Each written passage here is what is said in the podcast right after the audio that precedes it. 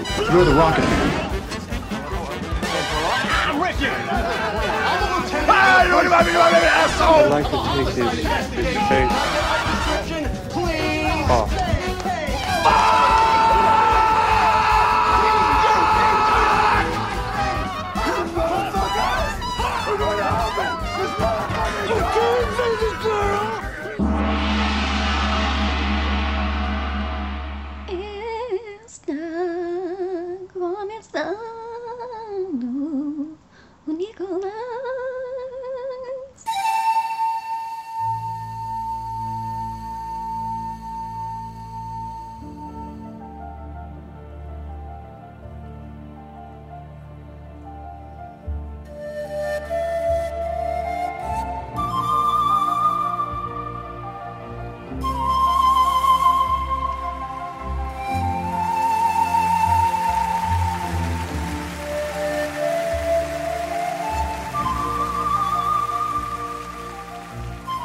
Bem-vindas e bem-vindos ao Nicolas, investigação aleatória recorrente sobre a carreira do grande ator internacional Nicolas Cage. Meus amigos, que saudade que eu estava de falar essas palavras numa sequência super rápida e embolando a minha língua, que eu esqueci, inclusive, de trabalhá-la para poder não travar durante essa gravação. Hum, Mas quem não trabalhar a língua, é? É, é, é. E quem não trava essa língua o meu amigo JP Martins, né? O Gaiola de Ouro 2022. E aí, JP, tudo bem? Tô estressado aqui com o Twitch. Toda vida é um estresse pra mim. Toda tweetada é um estresse. Você tá estressado, já? Ô, Rude? Cara, não. Mas eu compreendo o meu queridíssimo amigo JP, porque ele é a pessoa que mais mexe na Twitch. Que mais e eu é já tentei única, né? fazer isso. É, é a única. Por quê? Porque eu já tentei fazer isso e simplesmente é uma linguagem que eu não consigo acessar, tá ligado? Eu me senti na chegada. Twitch e Discord são redes sociais que eu acho que eu não tenho mais idade pra lidar. Assim, eu simplesmente suporto, eu não sei mexer. E qualquer coisa que fuja minimamente do padrão, eu já me perco todinho. Inclusive,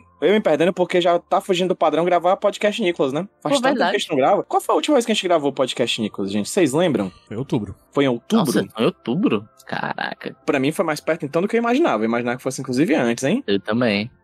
Sabe, fosse mais tempo atrás, hein? Mas que bom que faz, inclusive, menos tempo. Percebo que minha memória é realmente muito ruim, porque eu não lembro de muitas coisas. Mas o Gaiola de Ouro, esse momento que a gente tá dividindo aqui agora, é uma premiação que vocês sabem que é a premiação que começa todas as premiações, né? É a partir de agora Sim. que começa o grande ciclo de premiações ao redor do mundo, Oscar.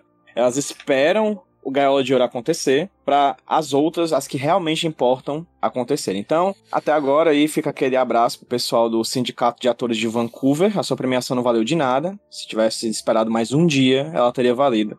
Vacilaram, é isso que importa, porque agora começa o Gaiola de Ouro, meus amigos. O Gaiola de Ouro, que é essa premiação que premia com prêmios o que há de melhor e o mais importante, o que há de pior no ano anterior do que a gente viu aqui no podcast Nicolas.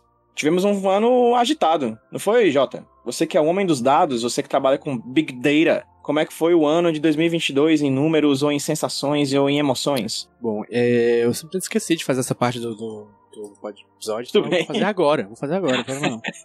Toda vida eu faço, mas dessa vez eu esqueci. Pô, mas deixa eu me meter, enquanto o JP procura, eu estarei aqui me introduzindo nesta conversação. É curioso porque eu não tinha noção do tempo que a gente ficou sem gravar Nicolas, porque a gente ainda está na fase de pré-produção do Locadora, né? Falaremos um pouco mais disso no decorrer do episódio. Então a gente, apesar de não estar gravando Nicolas, a gente continuou gravando coisas. E por isso, o meu foco em Nicolas Cage acabou saindo um pouco de minha vista. E enquanto eu estava fazendo, respondendo o questionário da nossa premiação, o JP, que é essa pessoa dos dados, colocou um resuminho, né, pra gente ter como base dos filmes que a gente viu, etc, Cage Moment e tal. E só hoje de manhã que eu tava fazendo isso, eu fui me tocar que a gente teve um ano, cara, muito Bom. bom, filmes do Nicolas, cara. Sim. Foi muito difícil escolher as categorias, porque realmente foi um ano de filmes interessantes e memoráveis. Seja pro lado ruim, quanto pro lado bom da coisa, né? Então foi um ano agitadíssimo e um ano de boas experiências nicológicas aqui Só no pra expor aqui um pouquinho da minha opinião, Rude. Ah. Os gaiolas de ouro anteriores, inclusive, a gente tinha muita dificuldade de escolher momentos bons, porque eram poucos, essa é a verdade. Às As vezes melhores era. atuações. E foi muito, era muito difícil também escolher momentos ruins, porque eram muitos. Sim. Então, o que deixar de fora? Era sempre uma questão constante na Gaiola de Ouro. Esse ano foi um ano mais equilibrado, né? Aquele famoso ano equilibrado em que você almoça salada e janta droga. Não, mas assim, eu lembro de anos anteriores, antes mesmo de começar a responder, eu já sabia, tipo assim, ok, eu tenho meu filme preferido. Ok, eu tenho o meu pior filme visto. E respondendo agora, cara, eu tive que, sabe, mentalizar, botar a Sim. mão no queixinho assim, entende? Olhar para o nada e ficar tipo, ó céus, o que farei de minha Sim. vida? Foi um trabalho, tá ligado? Ou Eu seja, também tive esse trabalho, mas isso eu devo à minha falta de atenção e esquecimento mesmo. Não... É, eu tive problemas memoriais muito graves durante o momento da escolha. Mas no final das contas, eu acho que foi uma escolha justa. E aí, Jota, você tem dados? Me joga um Qual, dado. qual que vocês querem? Me dá um dado. Nem- não sei mais qual que é o Quantos programas gravamos em 2022? Em 2022 gravamos 15 episódios, sendo deles 13 sobre filmes. E os outros Nossa. dois? né? Foi o Galo Os de Ouro, o Galo né? de Ouro 2021 e o episódio 111 que foi de perguntas e respostas, Boa. Ah, legal. que foi a despedida. Despedida. Legal. Pode A ficar sempre saideira. Legal. saideira, exatamente. É, a gente tava conversando aqui nos bastidores sobre o ano de 2023, né? Antes da gente começar a premiação. Então, previsto parece que três filmes, né? Pra sair esse ano, do Nicolas. Vou abrir o MDB um- dele aqui pra gente Tem o dados. Renfield, que recentemente saiu o trailer. Uma fantástica o trailer. Confesso que me diverti pacas com o trailer. Espero que o filme tenha a mesma toada. Também tem The Old Way, que já foi lançado. E já soube que o DVD caiu de um caminhão, né? Caminhão que estava preso num bloqueio golpista. Ele capotou e caiu o filme. Já está aí à disposição nas melhores lojas de DVD do Brasil. E tem um outro que é o Butcher's Crossing. Butcher's Crossing, exato, que também está aí em vias de lançamento. Esperamos que caia no caminhão mais próximo. Cara, na real vai ter mais coisas, sabia? Qual é o outro? Porque a Eu gente lembro- tem o The Retirement Plan e a Não, gente já tem, cara. pra nenhum momento. Esse é o problema. Pois é. O lance é, Ah, ok. tem The Old Way já saiu, o Rainfield a gente tem trailer, o Butcher's Crossing já tá em pós-produção há um tempinho considerável também, faz tempo que acabou as gravações. O Retirement Plan já tá concluído aqui no MDB, ou seja, o filme tá pronto. E em pós-produção a gente tem um, dois, três, quatro, cinco filmes. Caralho, macho. O homem não para? É, um é o Rainfield, o outro é o Sympathy for the Devil, Certo. o outro é o Dream Scenario, o outro é Sand and Stones e o outro é Long Legs. Mas olha só, abrindo aqui as páginas, a gente tem algumas projeções, ó. O Sympathy for the Devil, que é o filme dele com o Rick Flag, Nossa. tá previsto para 2023, tá aqui no MDB. Dream Scenario, 2024.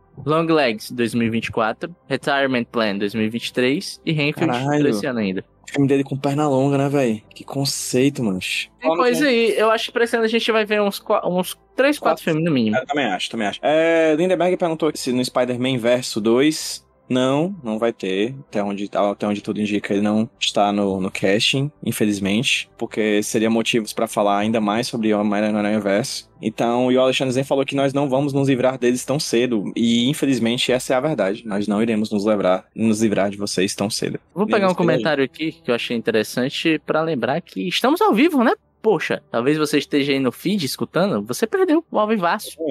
Fique ligado, vá lá na Twitch da Rede Iradex que é, vai ter coisa aí, provavelmente, nós queremos usar. E... Próxima, próxima live, a gente vai divulgar onde? Nas redes sociais do Nicolas. E siga lá e dê o sub pra gente, porque a gente precisa. Ajuda a pagar as contas, tá ligado? Bora lá, gente. Bora voltar. Vamos lá. Pude. Oi. Pessoa aqui tava passando no Twitch, tava vendo o Gaulês. Aí disse: Não, não quero ver um cara super famoso. Caí aqui nesse canal de três caras de Fortaleza barra Pacatuba. E gostaria de ver o que, que eles estão fazendo aqui. Não entendi muito bem. E aí eu queria explicar pras pessoas o que é o Gaiola de Ouro. Eu queria que, Rude, você me explicasse o que é o Gaiola de Ouro pros nossos ouvintes e pros nossos futuros ouvintes. Vou lhe explicar. Explicar ainda, né? Vou explicar agora. Vou explicar agora para os nossos queridos ouvintes, queridos futuros ouvintes, queridos ouvintes hipotéticos. O Gaiola de Ouro é a premiação anual do podcast Nicolas, onde nós iremos avaliar e colocar em categorias diversas a carreira de Nicolas Cage que nós cobrimos no presente ano. No caso, o ano de 2022, que findou-se há algumas semanas atrás. E Isso. hoje nós iremos analisar este ano e falar de tudo que a gente viu nessas categorias. Perfeito. E pra começar, eu vou pedir pro que meu amigo JP Martins escolha uma categoria e comece a apresentação. Estamos aqui nesse momento solene. E aí estaremos agora de pé, se nós estivéssemos ao vivo, e com um papelzinho na mão. E diríamos que a primeira categoria vai ser qual, J? É, queremos começar de baixo, né? Queremos começar pela pior coisa possível, não é isso? É. Então vamos de pior atuação. pior já? De cara, na lata, bora. Ah, amigo.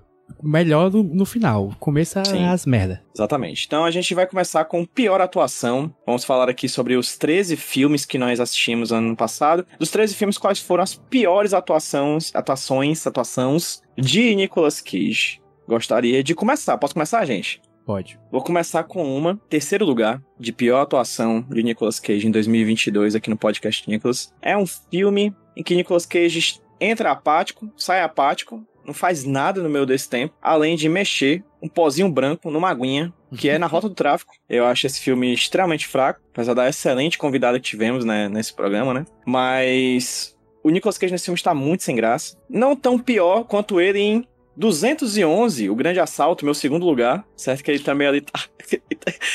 eu lembro, macho, eu lembro muito ruim. Eu lembro muito, pouco desses filmes, sabe? Já faz muito tempo que a gente gravou sobre eles, eu lembro muito pouco. Mas o que eu lembro é tudo tão ruim. E o Grande Assalto 211 é um filme muito ruim, que ele atua junto com seu filho, Weston Cage, né? O que piora a atuação dele, eu acho. Sim. E em primeiro lugar, gente, a pior atuação de Nicolas Cage pra mim no ano de 2022 aqui no podcast Nicolas foi A Ilha. Porque não é nem ruim, cara. É odioso, sabe? É de ter raiva. Eu acho que A Ilha foi o pior palco em que Nicolas Cage se meteu no ano, no ano passado. PJ, deixa eu me intrometer um pouco na tua fala, cara. Se porque intrometa. a ilha também tá no meu ranking aqui. Não vou revelar agora o meu top, né? Minha categorização. Mas o que eu acho mais triste da ilha é porque você vê que o cara se esforçou, cara. E é muito triste você ter essa noção anti-coach que às vezes, mesmo com todo o esforço que você coloca em algo, pode dar ruim. Existem muitas pessoas, Rudy, muitas pessoas empolgadas que estão no caminho pro topo do Everest.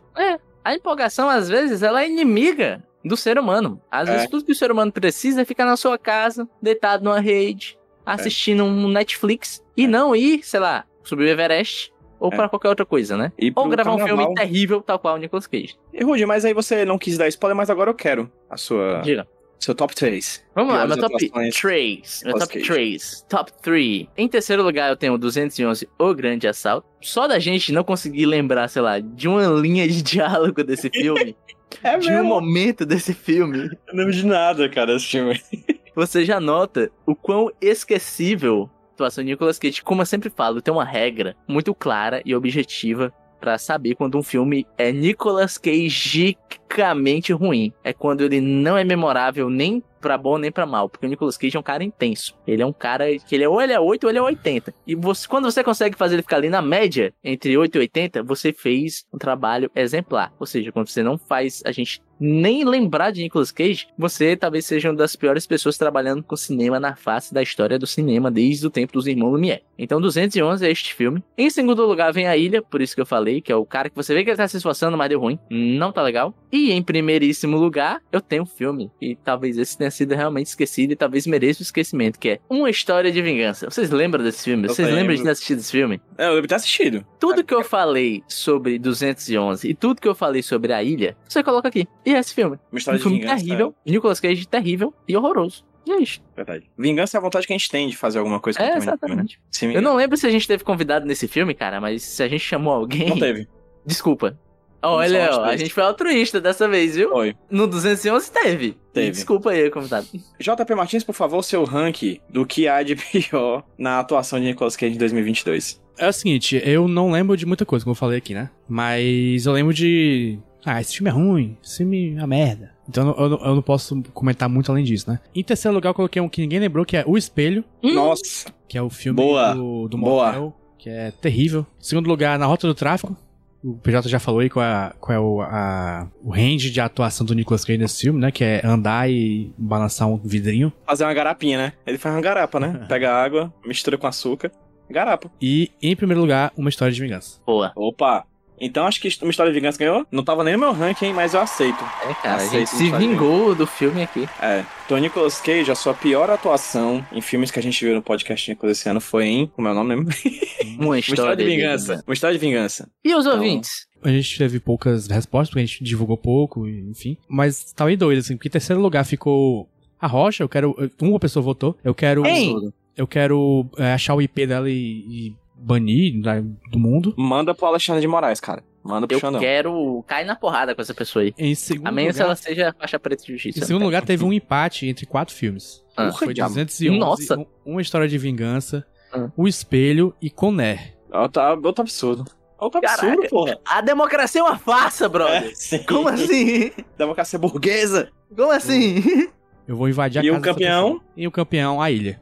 Foi a minha votação. aí, né? Exatamente. Eu, eu consegui Vox Populi Vox Dio, consegui capturar aí a, o Zeitgeist, colocar aí em primeiro lugar junto com o povo. Então, pela É. atuação, ficou história, história de Vingança. E o prêmio do júri ficou a ilha. Na próxima categoria, nós falamos muito de Nicolas Cage, né? Mas Nicolas Cage, além de ser uma pessoa, além de ser um ator, ele é um conceito. E por isso que nós temos a categoria Melhor Elemento Não Cageano, que são aqueles pontos no filme que você bate o olho e fala, Nicolas Cage. Você vê Nicolas Cage espelhado em determinado elemento. E esses elementos, segundo JP Martins, tem em seu ápice no ano de 2022. Quais, JP?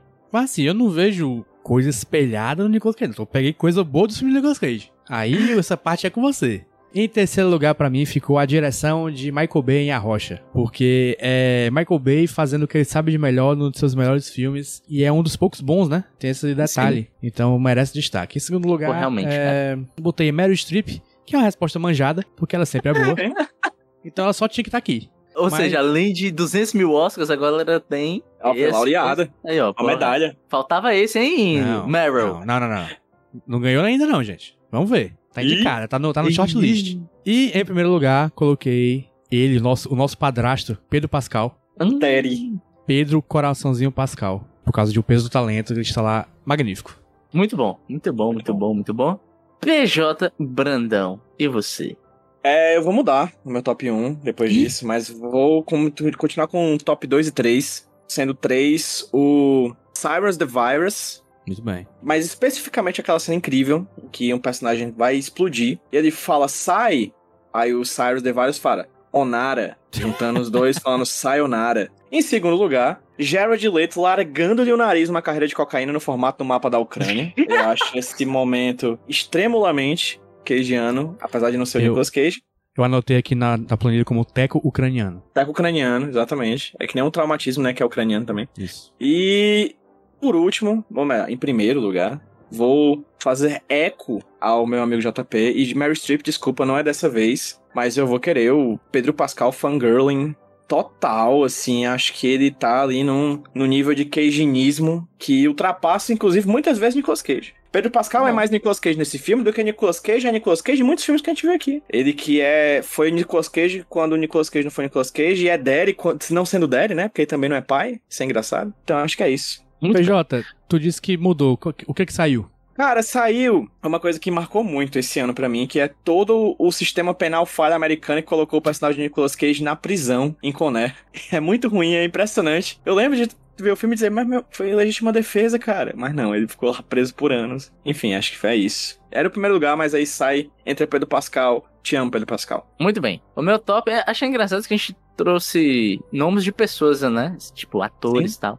O meu também tem um pouco disso. Mas em terceiro lugar, cara, eu coloquei os bichos de Os Crudes. Ok. Massa. O Bom. porquê que eu coloquei isso? Porque assim, Nicolas Cage é um cara que gosta de ter bicho, né? Eu lembro de ter trazido o Cage Facts, que ele pegou um bocado de bicho de um zoológico que ele comprava. Zoológico não, de um pet shop que ele comprava, aí o pet shop faliu, ele meio que botou os, os bichos tudo dentro de casa, etc. Foi. E eu acho que se os bichos de os Crudes ainda existissem na face da Terra, Nicolas Cage ia querer ter uns três, tá ligado? Ainda, porque já existiram, né?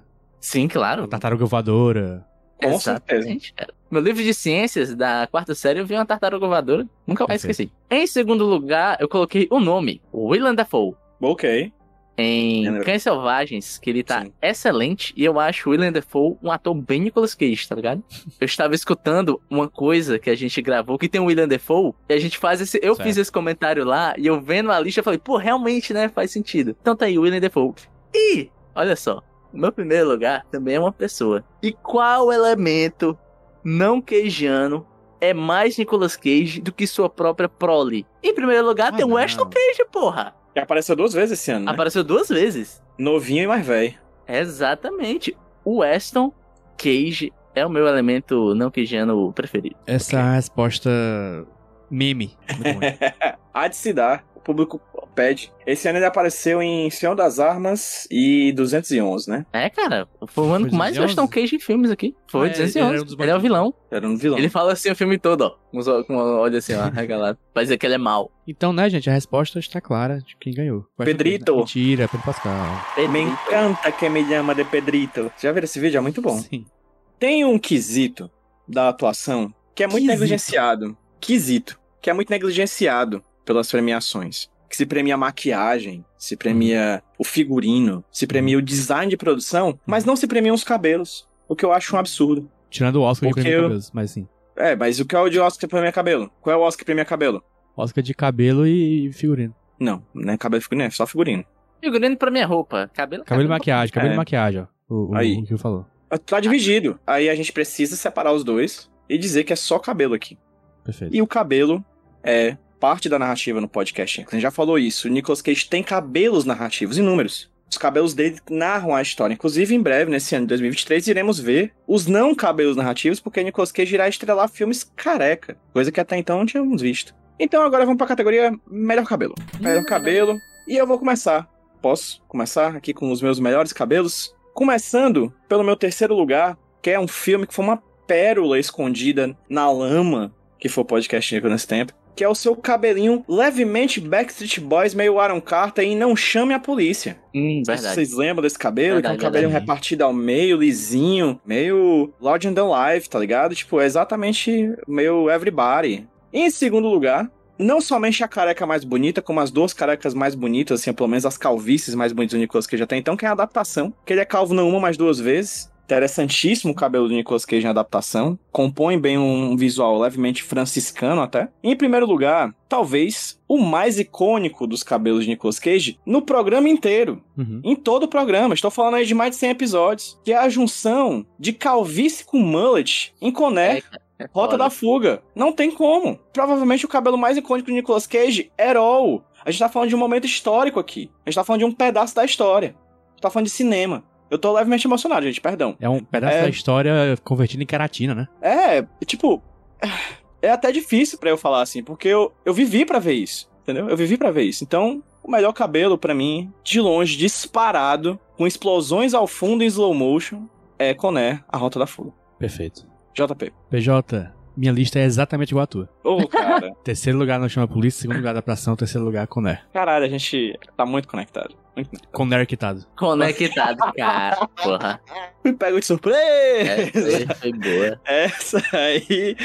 Mesmo nos peitos, menino. Foi boa, foi boa. Pô, cara, a Roberto minha Rodinei. muda um pouco. A minha muda um pouco, porque em terceiro lugar eu coloquei um cabelo que é singelo, mas que eu acho que é um, um, um visual que fala muito sobre a fase presente de Nicolas Cage, né? Hum. Eu coloquei o cabelo de o peso do talento, né? Oh, ok. Sim. Tipo assim, Nicolas Cage ele já teve uma calvície gritante, né? Sim. Um estilo de cabelo que fazia com que ele parecesse ter 80 anos e não 50 e pouco que ele. Ele tem 50 e pouco, né? 50 e pouco que ele tem ali. E você vê que, tal qual o pessoal falava que ele estava decadente, fazendo filme ruim, conforme ele foi fazendo filmes com mais mídia, que mais gente assistiu, o cabelo foi acompanhando, cara. Foi ressurgindo o cabelo na careca de Nicolas Cage. Parece que as entradinhas do cabelo dele, Rude, eram uma dimensão, assim, visual dos problemas da vida dele. Quando os É. problemas foram retroagindo, o cabelo foi avançando também. Eu acho que assim, ó, cada filme que ele fazia direto pra DVD subia um pouquinho, Isso. tá ligado? Exato. Aí quando ele começou exato. a fazer filme, aí voltou a descer e agora ele tá com o Foi. cabelo cheinho. É. Daqui a pouco ele vai ter cabelo já conectando com a sobrancelha de tanto filme bom que ele tá lançando. É, cara, é foda, é complicado. Isso. É isso aí, cara. O peso do talento, cabelo, barba, uma combinação clássica. É, sim. Que é o Não tem como dar errado. exatamente igual do. É a história do palavrão. Sim, É. exatamente. Inclusive, acho que foi o mesmo implante. Ele gravou um em outro. Que é o História da Palavra ele gravou em um dia, né? Uhum. E aí no outro dia ele já. Não, é, é- é um fato. Ele gravou o Estado do Palavrão todo em um dia. e aí do, de lá ele já pegou o avião pra ir pra, pra casa do Pedro Pascal lá. A Rominha, a Rominha disse, ganhou dinheiro pra pagar minoxidil. Exatamente. Exatamente. E implante na Turquia. Exatamente também. É pra isso que o ser humano trabalha, pra comprar minoxidil e pra Turquia botar pra cabelo Turquia. novo. Em segundo lugar, eu coloquei Não Chame a Polícia. Estamos alinhados aqui. Um bom cabelo, né? De Bom cabelo. E um cabelo sexy, sujo e malandro nesse filme. Ele tem um certo charme por ser um, um malandreus. Em primeiro lugar, cara, é o cabelo tal qual o Japão, tá ligado? É, como é que é? Tradição e tecnologia. É coné, cara. É o cara junta a calvície com o cabelo grande. É o conceito do careca cabeludo, cara. É algo meio dadaísta. É um conceitos que parecem não se conversar, mas quando você olha, você vê que está em perfeita harmonia. E é isto, cara. Coné. Teve pra onde? Acho que eu sei quem é o vencedor, Jota. Quem é? Eu acho que é Coné. PJ, deixa eu lembrar uma coisa. Esqueceu de olhar o prêmio do ouvinte do último, da última categoria. Vamos ver os dois agora. E dessa É verdade. Veremos aqui agora. bora o cabelo antes, né? É.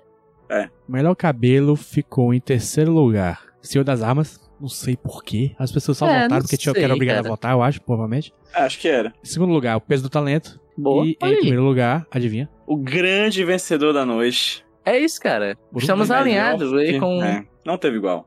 Finalmente, as ruas. O povo não é bobo, tá ligado? o amor venceu. e qual foi o elemento no queijano lá, Jota? Ah, não, aí Tem não aí dá um pra saber qual foi, porque eu tenho que. É, tem vários, aqui. né? Vários. Porque era a resposta aberta, né? Então tem aqui o protagonista de A Ilha fazendo cosplay do Nicholas Conner e toda a fauna de Crudes. Ah, era duas coisas diferentes. Fauna de crudes, ó. Fauna de crudes aí, ó. A sequência final de Conner com avião caindo, incêndio, quedas, briga em caminhão e mesmo assim as pessoas saem apenas com arranhões. Boa. É. A bomba verde em forma de sextoy em Arrocha. Caraca, a gente esqueceu de falar o quão icônico Pô, é verdade. isso, né, cara? É verdade, é. Menção é. rosa, a bomba É o- que aparece de novo no peso do talento junto com todos os outros Verdade. É, as bombinhas, as bombinhas de pompoarismo, É verdade. o plug anal radioativo, basicamente. É. William Dafoe em Cão Selvagens, alguém coloca com Rude. Olha aí, olha aí. Alguém escreveu Photography, não sei que porra é essa, por que que tá escrito Photography. Alguém escreveu em 2022, carinha triste. Essa pessoa tava escreveu- triste com o final de ano, mano. Alguém escreveu QA. Eu só acho que era é porque tava obrigado. Eu- depois eu tirei a É. obrigação, mas é, é realmente. Ok. Alguém escreveu realmente não lembro. Alguém, Bora que tá. Vida É segue. honestidade, né, cara? escreveu a Honestidade. curadoria de pets do grupo do Nicholas. Opa, boa. Essa é boa, hein? Se você quer ver imagens de pet de ótima qualidade, t.me barra Nicolovers, o grupo que até fala de Nicolas Cage, mas principalmente fala de pet. O Pet Opa. Nicolas Cage. Uma pessoa escreveu a sala de colecionador de O Peso do Talento. Essa é, é realmente um momento muito bom. E duas pessoas botaram Pedro Pascal. Então, Ok. Porra, ali, Pedro Pascal na Pedro boca Pascal do povo. ganhou. Muita gente Opa. queria que Pedro Pascal estivesse na boca do povo, inclusive. Dois subs, cara. Obrigado, Will Knight. Will Will e ao Will. Marotovski. Marotovski. Até o final do programa, eu mostro a minha gatinha, a Brisa, viu? Estou aqui. Mais dois é subs pra ver gato, hein?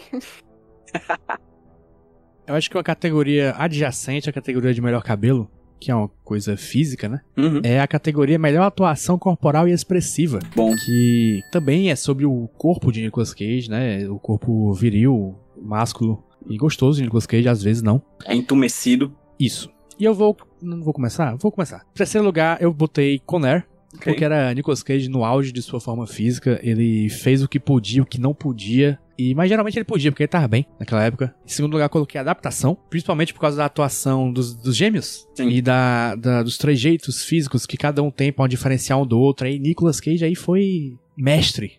Sabe aquele, aquele vídeo do Clark Kent virando Superman? Clássico. É, é isso. E, em primeiro lugar, coloquei o peso do talento. Explicação, não sei. Eu não lembro de ter colocado o peso do talento aqui. Mas eu coloquei. E eu vou ser fiel às minhas próprias escolhas. Você confia no JP do passado, né, Jota? Isso. Isso.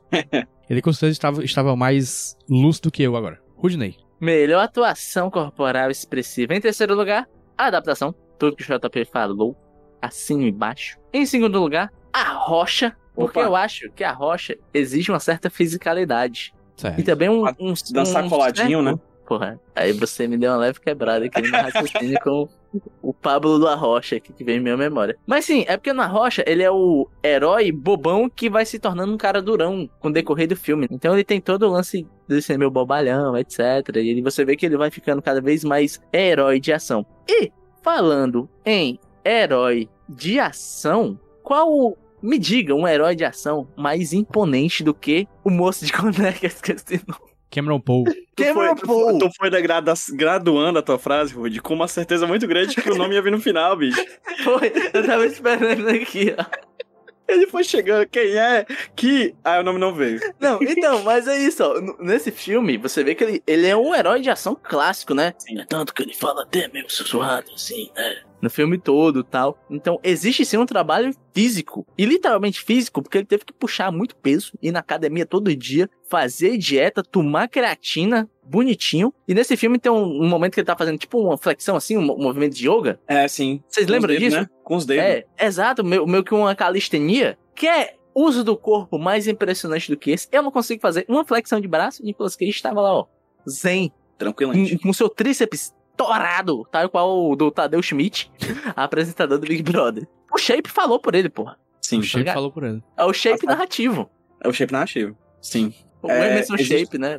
Existem certas coisas que somente um sistema judiciário falido podem fazer pelo seu físico. E Conerd mostra isso. O meu top 3 é igual ao do Jota. São os mesmos filmes, só que em ordens diferentes. Então, Ih. mesmos filmes. Terceiro lugar, adaptação. Acho que a semelhança aí que JP apontou com Clark Kent Superman é o ideal. Você tem ali um irmão que é paia, triste, deprimente, sem libido. Você tem o outro que é o gostosão, pegador. São irmãos gêmeos. Mas é a forma como esses corpos atuam no espaço e dialogam com o mise-en-scène que fazem com que você tenha uma diferenciação entre os dois, assim, visível de cara, sem precisar nem abrir a boca. Então, a adaptação é um baita filme, um baita filme de ator. Em segundo lugar, o peso do talento, porque é Nicolas Cage dialogando com todos os corpos que Nicolas Cage já foi. É um homem que não é mais o mesmo homem, nem mais o mesmo rio. É, É, o. Nicolas Cage sendo ele em vários momentos da vida, inclusive mais novo, se beijando, se lambendo. Cena É muito é boa. importante. E por último, ou melhor, em primeiro, por último não, Conner, a Rota da Fuga, porque não somente é um corpo heróico, grego diria, de um herói grego, Hercúleo, um Atlas da, da contemporaneidade, um, um Sísifo levando nas costas o poder da atuação e derrubando, e tendo que levantar de novo, e derrubando, e ter que levantar de novo. Também tem a coisa da relação corpo-máquina, que é Nicolas Cage com um corpo escultural correndo em slow motion, que é coisa que a tecnologia traz pra gente. Conner, cara, filme foda. Chegando muito longe na- nas premiações aqui, muito acima nos topos, porque é um filme que é o ápice da cinematografia mundial. No prêmio dos ouvintes, prêmio do júri, em terceiro lugar foi um empate entre Crudes 2 e Rota do Tráfico. Rota do Crudes. Tráfico eu suspeito só que a. Não, desculpa. Sim. Desculpa. Melhor atuação corporal. Errei. Terceiro lugar, Ih! empate entre Conner e, e Rota do Tráfico. Nossa, Rota do? Tráfico que a, a Ju voltou em tudo, provavelmente. Tinha Boca de urna, boca de urna. negativas. Ela criou vários fakes, cara. É. Com certeza. Segundo lugar, foi um empate entre a adaptação Crudes 2 e a Rocha. Crudes 2, como ele não atuou corporalmente e expressivamente filme, mas tudo bem. Foda-se. E em primeiro lugar, o peso do talento. Opa, beleza. Acho justo também. Acho bom, acho bom. Então, aqui foi Coné e com o público o peso do talento. Isso. Um dos momentos já clássicos na Nicologia, né? Na podcast Nicologia, na real, é o Cage Fact, porque além de conhecer Nicolas Cage enquanto ator internacional, nós também buscamos conhecê-lo enquanto pessoa, enquanto indivíduo, enquanto CPF. Esse momento é dedicado a isso. E agora nós vamos eleger os nossos Cage Facts preferidos. JP, Tutu. Em você terceiro primeiro. lugar, eu coloco o, o Cage Fact do último programa que gravamos sobre o filme, né? Que foi o que o Rudy esqueceu que a filha do Nicolas Cage tinha nascido e falou sobre curiosidades inúteis sobre o Ashton Cage. Sim. e eu coloquei lá no, no site também. E o nascimento da mais nova filha de Nicolas Cage. Porque fiz questão, né, cara? O Rudney, como sempre, vacilando no Cage Fact. Em segundo lugar, eu coloquei o Nicolas Cage comentando alguns de seus filmes de Nicolas Cage favoritos. Porque é sempre bom ver o Nicolas Cage falando de filmes. E Cara, pior que é mesmo, né, Nicolas Cage Jota? falando de filmes do Nicolas Cage. Eu É... adoro o Nicolas Cage falando de filmes. Caraca, agora que eu me Eu toquei ouviria um disso, podcast do Nicolas Cage falando sobre Não, filmes. então, eu tive que dar uma resposta pra essa pergunta. Qual podcast não existe que você gostaria de existir? E agora que o JP lembrou isso, eu tenho uma resposta na ponta da língua que é exatamente isso. Um podcast de cinema com Nicolas Cage falando de algum filme que ele viu na semana. Eu acho que nunca vai acontecer, porque eu acho que ele detestaria essa ideia. Mas, tá aí, ó. Mundo, trabalhem, façam alguma coisa. Mas, em primeiro lugar, eu coloquei uma notícia que me anima, que é o filme de comédia da 24, produzido pelo Ari Aster, estrelando Nicolas Cage, que no caso é o Dream Cenário, que na época eu acho que não tinha título, Uhum. que é o filme que agora tem sinopse também, né, que é o que é é o filme que o Nicolas Cage é um professor universitário, que ele fica famoso no mundo todo porque todo mundo sonhou com ele. É a adaptação em cinema daquele cartaz clássico, né? Você já sonhou com Sim. esse homem? Sim, Eu acho esse conceito tão foda, tá ligado? eu acho muito massa. Sim. Por isso está aqui é. em meu primeiro lugar. Muito que bem. PJ Brandão, vai. Cara, engraçado, né? Nenhum dos meus Cage Facts bateu uns do meu amigo JP Martins. O meu terceiro lugar é Nicolas Cage ligando pro Alan Moore pedindo conselho amoroso. Eu quase coloquei Eu achei muito curioso esse, cara, porque é uma junção muito louca de pessoas, assim. É tipo dizer, ah, sei lá, Felipe Neto ligou pra Ana Maria Braga, pedindo conselho amoroso, umas paradas muito aleatórias, assim. Em Não, segundo é mais- lugar, É mais tipo, sei lá, o Chai Suede ligou pro José de Alencar, tá ligado? O escritor José de Alencar, já morto. José de Alencar? Tipo, Rogerinho do Engar, Rogerinho José em de segundo lugar é. José de Alencar. José de Alencar. Em segundo lugar é Nicolas Cage que quer ser um vilão do Batman, que eu gosto muito porque ele quer ser o cabeça de ô. Bora, cabeça E- de ouro. Em primeiro lugar, é uma notícia triste, na verdade, que é Nicolas Cage teve seus sonhos destruídos por Elon Musk. Ele ia criar uma produtora de filmes, mas parte desse dinheiro viria, parece, de um fundo de financiamento californiano que preferiu dar o dinheiro pra Tesla, pra fazer outras coisas, fazer os carros lá automáticos que matam as pessoas, que nem o que é o do Elon Musk, né? Aí ele não pode fazer produtora de filmes dele. Nós poderíamos ter uma produtora de filmes do Nicolas Cage. E nós não temos por causa do Elon Musk, que é simplesmente viciado em acabar com a alegria das pessoas. Verdade. Sim. O meu top ficou o seguinte: em terceiro lugar, curiosidades inúteis do Aston Cage, o nascimento da filha mais nova do Nick.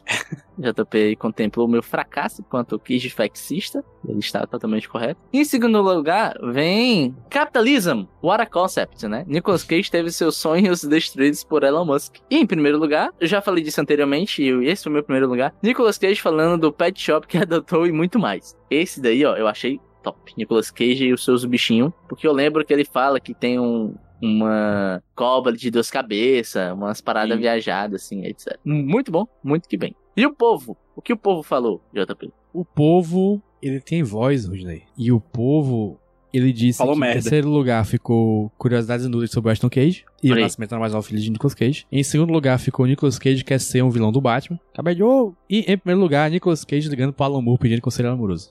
Olha aí, olha aí. Legal, legal. Então, primeiro lugar do povo, Alan Moore. E nosso foi qual? E nossa, Foi o Elon Musk? talvez. O Elon Musk ficou com o Acho segundo sim. lugar É, e primeiro. segundo primeiro e segundo lugar. é, é isso mesmo. É. É isso. Olha, tome É só, como- Elon Musk, esse prêmio mostrando que você é um merda, tá ligado? É como a Uminha falou aqui, ó. Me alegra que ele também deve odiar o Elon Musk. Sim. Sim. No começo de todo o programa, a gente tem o famoso Cage Moment, que é o momento sobre a vida do Nicolas Cage. E mais pro final de cada programa, a gente tem o Porquê Tem Cage no meio, que é uma coisa que a gente indica porque tem ocasionalmente o Nicolas Cage no meio, tem necessariamente ser alguma coisa que tem a ver com ele. Top 3, Porquê Tem Cage no meio. Em terceiro lugar, eu coloquei o- a banda Nicolas Cage Fighter. Porque, não sei, eu achei legal descobrir que existe uma banda chamada Nicolas Cage Fighter. Tu já ouviu alguma Não. coisa do Nicolas Cage Fighter? Eu acho que eu dei play, mas eu não lembro. Certo. Foi mais do que eu, porque eu nem. Eu tenho certeza que eu não dei play. Em segundo lugar, eu coloquei Nicolas Cage, golpista do Tinder, que é aquela Porra! história maravilhosa da senhora que levou um golpe. Desculpa, senhora, por dizer que essa história é maravilhosa. De um cara dizendo que era o Nicolas Cage. Eles web namoravam e ele precisava de dinheiro. Eu amo, eu amo esse golpe, né? Tipo, falta 150 reais pra contratar o Cristiano Ronaldo Fortaleza. Por favor, faz o Pix. Esse golpe é muito bom. em primeiro lugar, eu coloquei Mas sei o, o clipe Do Ré and Me do a banda AJJ, que é o clipe do Nicolas Cage dos Hamsters. E se você não viu, por favor, veja. Esse é legal. Rudney. Em terceiro lugar, eu coloquei Pedro Pascal se declara Nicolas Cage e muito mais. Que é um momento bonitinho de, de Pedro Pascal olhando nos óleos Nicolas Cage falando o quanto ele se inspirou em Nicolas Cage na sua carreira de ator. Um momento fofo, tal qual vários momentos de O Peso no Talento, que é um filme fofo. Apesar de É. ser comédia, né? É fofo. fofo. Comédia romântica. É, pois é. Em segundo lugar, Nicolas Cage, o golpista do Tinder. Essa história é boa, mas o título que o JP botou na nossa tabela, na nossa tabela é muito bom, velho. Ele agrega, ele agrega, ele agrega. O golpista do filme, pô. Do Golpista do Tinder. Ele E agrega. em primeiro lugar, em primeiro lugar, devo dizer aqui, em primeiro lugar, Uhum. fui contagiado pela boca de urna. O marketing me ganhou Certo? e realmente em primeiro lugar tem roube o look de Nicolas Cage. Porque veja só, você pode ser o não sei, mas que é, cara? Frase coach, seja você o seu próprio chefe, sei lá. Seja, você, o seu próprio Nicolas Cage, porra. Exatamente. Você pode fazer Vista-se de isso. Cage Core. É, você pode fazer isso com a ajuda do tutorial feito por João Minha no TikTok, que vai ficar linkado aí pra mim ser o meu número 1, um, number one. Perfeito. O meu terceiro lugar de Porque Tem Queijo no nome é o Plug Your Holes, o terceiro plug. Vocês se lembram disso? Uma promoção de uma empresa que fazia alargadores Era um- era e ela fez De, de 1 de abril, eu acho. April Fool, né? Que era fazer os Alargadores, e o terceiro era um Plug and All, com a cara de Nicolas Cage. Lembro de ter rido muito. Em segundo lugar, Rob o Look de Nicolas Cage. Esse, eu, eu achei esse fantástico. Ali, o, Fantástico, o Pix fantástico. caiu forte, hein? Foi, sim, Não exatamente. caiu pra mim aqui, É. não. E, e em primeiro lugar, cara, Nicolas Cage, golpista do Tinder. Eu gostei muito dessa história. História muito boa. Gostei de verdade. Então eu acho que. em Primeiro lugar e dois segundos lugares, não é isso? Eu acho que É. temos um vencedor do nosso lado. Perdão, Joaminha. Obrigado pela, pela propina. Não foi o suficiente pra você vencer essa eleição. Mas o Nicolas Cage, golpista do Tinder, venceu. A João meteu o Meirelles em 2018, né? Pagou a campanha com o próprio bolso. Exatamente. E o povo, JP Martins? O que é que o povo clama? O povo disse que em terceiro lugar ficou empatado o deck de Magic do Nicolas Cage. O deck Opa. de Magic. Nico a Bolas. banda, a banda Nicolas Cage Fighter, Nico Bolas, na verdade. E a, o golpista do Tinder. Não faz sentido isso. Tudo bem. Foi o terceiro Segundo- lugar? Em segundo lugar ficou o Pedro Pascal se declarando Nicolas Cage. E em primeiro lugar, Roube o Look de Nicolas Cage, TikTok. Ah. Ah, rapaz. Ah, é Provando foda. mais uma vez que as eleições na democracia burguesa É uma fraude. é uma. Ah, Fraude. será? Um assunto adjacente, que eu acho, né? Aos Cage Facts, é o porque tem Cage no meio, é o Cage Moment, que é um momento especial do nosso programa toda a vida. Que foi uma das últimas coisas que eu preenchi aqui hoje, porque eu não tava lembrando. Enfim, lembrei depois. Em terceiro lugar, eu coloquei o Nicolas Cage naquela cena que ele costa a cara no peso do talento. E aí ele fica Ah. muito doido e tem que fazer uma missão de espionagem. Bom, essa cena é boa. cena. Em segundo lugar, eu coloquei outra cena de Peso do Talento, que é o Nicolas Cage e o Pedro Pascal drogados, tomaram ácido e estão correndo pela cidade e enlouquecendo. Sim, Melhor cena do filme. E em primeiro lugar, eu coloquei o filme A Rocha. todo. Inteiro. Todo o filme é Rocha. Isso. Do começo ao fim. Caralho, muito foda. Muito forte. PJ. Em terceiro lugar, eu gosto muito da cena em que Nicolas Cage adentra o Museu Nicolas Cageano em um peso de ta- do talento. Porque eu acho que não é uma cena pro filme, é uma cena pra gente. Pra nós Essa é a três. verdade. Eu sou fã, quero service, né? Eu acho que é uma cena pra gente, pra nós três, pros nossos ouvintes, pras pessoas que acompanham o Nicolas Cage. Eu acho que é a cena mais bonita. Eles fizeram pra gente aquele filme, e aquela cena específica é o momento que ele diz: Olha, né, o que vocês queriam? Toma. O o segundo Cage Moment, meu favorito do ano, também é do peso do talento, que é o impasse mexicano de Nicolas Cage e Pedro Pascal apontando uma pro outro dizendo que amam-se. Eu te amo, ah, eu te amo, eu te amo. Isso é incrível, cara. É amor. O amor é bonito, não é, Rude? Não é isso, Bom. cara. Amor é isso. É O amor é bonito, bonito. é violento. Amor é Sim. isso, segue ser aquilo. Exatamente. Coisa e tal, e tal e coisa. Em primeiro lugar, a cena que mais me marcou no ano de 2022, colocarei no top 10 de cenas que mais me marcaram no cenário político, esportivo, em qualquer cenário, que é a briga em Conner e a acusada de Nicolas Cage. Vocês lembram de- dessa briga? Não. Eles estão no avião, num espaço super baixinho, aí um cara Certo. segura o Nicolas Cage por trás, aí dá uma acusada nele. Cara, me marcou muito essa cena. Me marcou muito porque, enfim, não tenho palavras pra falar sobre esse essa chave de cu que Nicolas Cage dá no seu oponente. Deu uma coadora, né, mano? Coadora. Coadora de cu. Qual foi teu segundo, PJ? Meu segundo foi o impasse mexicano entre Nicolas Cage e Pedro Pascal em Peso do Talento. Certo. Rudney. Então, o primeiro foi é, igual, acho que do. Não sei se vocês dois. Eu gravei o JP falando do Nick e Pedro Pascal chapados de LSD, dirigindo, né? Isso é o terceiro ou o primeiro? É o meu terceiro. Essa cena, eu não preciso falar nada mais que ela, que só a descrição dela já é perfeita. Em segundo lugar, tem o final apoteótico de A Rocha. Eu errei aqui na, na grafia porque tem mais coisa, né? Mas eu queria o momento que o Nicolas Cage ele sai correndo com o sinalizador Os na mão pra. É, e pá! E os aviões passam assim, sabe? É, Tom Cruise olhou aquilo e falou: Top Gun Maverick. Em 2022 eu consigo. Exatamente isso que ele pensou. É uma cena bonita, é uma cena apoteótica, de verdade. E em primeiro lugar, tem o, o momento. Coloque o coelho na caixinha. Que é o momento da coadora, não é não? É. É, é, é, é porque assim, a gente grava muito o Put the Bunny in the Box, né? Uhum. A frase. É muito forte. Mas a situação onde isso é dito, às vezes fica esquecida, que é essa briga cocadinho deles dois em um espacinho apertado. Então é isso, nesse momento, ó. Cinema. I think that's cinema. É, é. Aí coloca aquela imagem do Bon Joe e do Scorsese embaixo, assim, tá? Que nem sempre tem no Twitter. E o Keanu Reeves, né? Yeah, I think. Aí, cinco estrelinhas no Letterboxd. Então, não sei. Qual a cena? É a cena da Vamos com o coadora. povo, vamos esperar o povo, vamos esperar o povo. É a cena Bora, da bora. coadora. Aqui eu acho que é, foi dois primeiros lugares. É verdade, né? É. Ah, foi dois, verdade. A coadora. É porque eu falo especificamente da coadora e o Rude falou do, do contexto.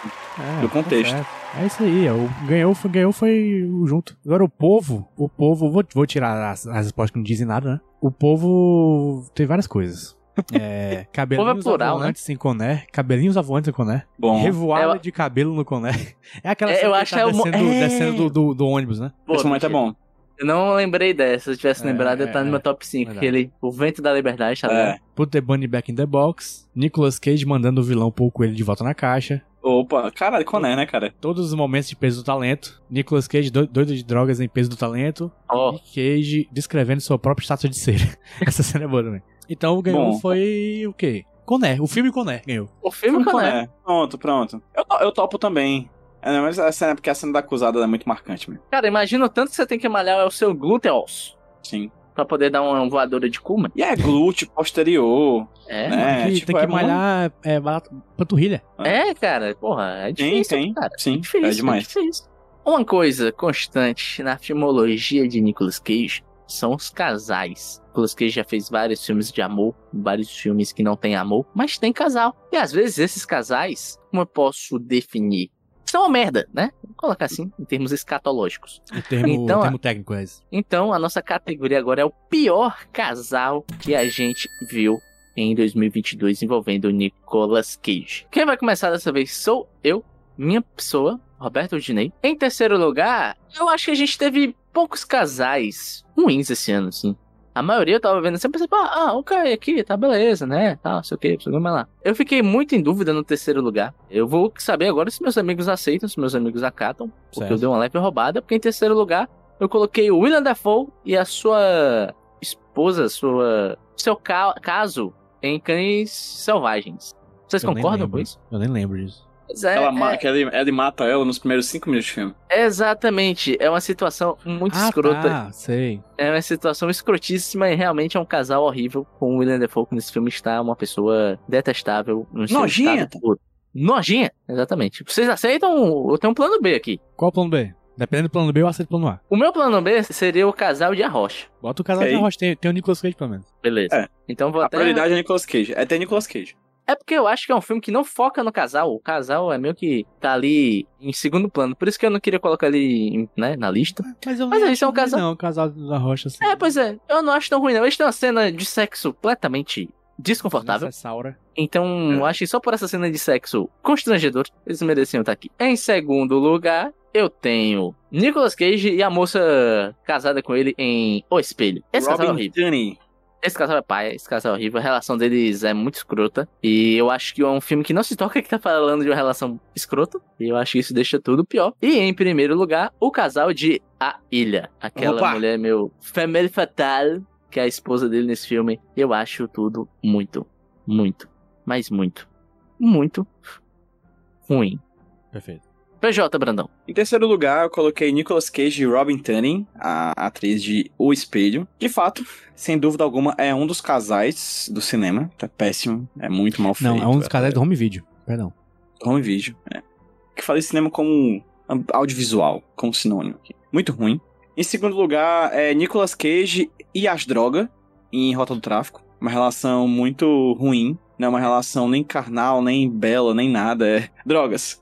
Quero cinco. Relação destrutiva. E em primeiro lugar, faço o coro Rudney, Nicolas Cage e K.D. Strickland, a atriz de A Ilha, que é faz papel de casada. É um corno, uma casada e um comedor de casadas. Aquele filme é um trio. Sim. É um trio muito ruim em tudo que se propõe. Absolutamente tudo que se propõe. É um filme de terror porque eles tentam ser sexy e eles são terrivelmente ruins nisso. Então vira filme de terror. E Nicolas Cage tá muito mal no filme, a atriz tá muito mal no filme, e juntos eles formam um casal muito ruim. JP Martins. Muito obrigado, amigos, por me lembrarem que o casal de espelho é um merda que ficou em terceiro lugar aqui. Eu não lembrava do casal de espelho. Lembra do filme? Lembro do filme, mas eu não lembro do casal. Eu lembro da moça, mas eu não lembro da relação entre eles. Então eu tô confiando em vocês. Em segundo lugar, eu tô colocando o Nicolas Cage e o novo recruta em 211. Esse é ruim, hein? Isso, Porra, isso é muito ruim. Porque aquele Tipo, cara não- é ruim demais. O Nicolas Cage tava ruim demais nesse filme. O novo recruta é o, é o genro dele, né? É o genro Uhum. dele. Isso. É o genro, é. Nossa, péssimo. Quer dizer, não sei nem se era novo recruta, era só genro, né? O que era novo era, era criança, era, era, o- Era. era o dia- era o dia da criança lá, enfim, é. Ele e o, e o genro. E em primeiro lugar, como vocês disseram, a ilha. Porque. Relationship goals ao contrário ali.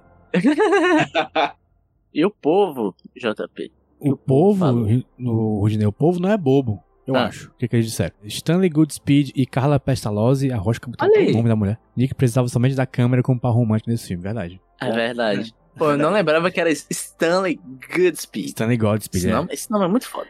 Alguém colocou o coelho do Coné com o Nicolas Cage. O casal de Arrocha de novo. Nicolas Cage e Mary Streep em adaptação. Ok. Não, ok. Ele com a Pô, mulher da real. adaptação que ele nunca tem coragem de chegar, também tem esse. Eu não lembrava que existia esse lance meio Nicolas Cage ter tesão pela escritora, né? Verdade, tinha Sim. isso. Nicolas Cage e Robin Tunney em O Espelho. E Nicolas e a moça de O Espelho, porque ninguém entendeu por que eles brigaram e desbrigarem. Ah, muito Acho é- bom. Gostei do povo. não. Eu não lembrei da povo. história deles, pô. Tinha a história da. Ah, tá, tá, tem lembra. Da filha. Então deu um triplo empate aqui entre a rocha, o espelho e a adaptação. Não, duplo empate, a, ro a rocha e o espelho. Pronto. A rocha espelho. Parece um item a mais de um joque, do Joaquim Pô 2, né? Do Pera- papel tesoura espelho, né? Espelho laser, o que que é? Espelho laser, lagarto. a vida. É uma caixinha de surpresa. É um yin yang. Uhum. Tem um lado ruim, mas também tem um lado bom. Sabe que tem mais lado ruim do que lado bom. Mas aqui a gente preza pelo equilíbrio. E vamos agora falar do melhor casal. E Nicolas Cage teve um ano de bons casais, hein? Inclusive, aqui no chat, pra você que não está vendo ao vivo, existe um clamor dizendo que a gente já sabe quem vai ser o primeiro lugar do melhor Será? casal. Surpreendemos ou não surpreendemos? Fica aí a questão. Vou começar com meu amigo Rudinei. Rudinei, quais são os três melhores casais do podcast Nicolas em 2022? Cara, em terceiro lugar eu vou colocar o casal de Conner com a música romântica. Porque Aquele momento é marcante, hein? Marcante, pense hein? só o quão casal romântico você tem que ser pra você ter uma música tema melosa. É verdade. Cara, Ganhador, é pra ganhador poucos, de. Oscar, hein? Ganhador É, de Oscar. é pra poucos, é pra poucos. Esse casal aparece em dois filmes, inclusive. Ah, é? No? Peso do Talento. Verdade. Ah, é tem essa verdade, cena. caceta. Verdade, verdade. No começo do verdade. filme, a primeira coisa que você vê no filme é esse casal, essa cena. Sim, sim. Verdade, eu não tava lembrando. E é isso, ó. O casal que apareceu duas vezes aqui, tá em terceiro lugar. Em segundo lugar, talvez o chat fique em Povo Rosa, mas o meu segundo lugar está Nicolas Cage e Pedrito em O Peso É de- do Talento. Vou nem esperar É. o chat, não. Eu vou ficar em povosa também. Ah, eu gosto da química, gosto do charme, gosto do eu te amo apontando a arma um pro outro. Mas o meu primeiro lugar, cara, é uma relação é, longa, já estabelecida, de um casal que passou por inúmeros problemas. Um casal que literalmente teve que lutar para não só manter a relação, mas para sobreviver. E um casal que, tal qual Dona Nenê e o Lineuzinho, já tem uma prole constituída e existem vários dramas familiares. Eu estou falando de o casal de Ah, Os ok. Crudes, porra. Vamos, vamos questionar agora os Crudes? Vocês Não vão vou, contra vou, a família. Crude? Tá no meu top Sim, 3, cara. inclusive. A grande família da, do, do- Como é que é? A pré-história. Da pré-história, o Paleozoico, o Mesozoico, não sei o nome do período mais. E é isso, os Crudes, cara. JP. Eu vou, em terceiro lugar, eu vou colocar Nicolas Cage e a ex-esposa dele em O Peso do Talento, Bom, que é interpretada pela Sharon Hogan. Eu adoro essa atriz, tudo que ela, que ela faz eu acho legal. E é um casal que tem química. Apesar deles deles estarem separados, né, no, no filme. No final tem um negocinho ali, um, um replay, né? E é legal, eu gosto. Ficou bom. aham. E em segundo lugar, vocês me lembraram do casal dos Crudes, eu coloquei agora aqui o Grug e a outra Crude, não lembro o nome dela. A Uga. É Uga, eu acho. Uga. Talvez seja. Mas o que importa é o primeiro lugar, que é Nicolito e Predito, nossos padrastos. É. Nossos deres. É, pra mim, em terceiro lugar, é Nicolas Cage e Catherine Keener, os Crudes 2. Catherine Keener é a dubladora da Uga. Acho que tem química, tem beleza, tem amor, tem carinho. Que existem momentos em que o casal é mais que um casal.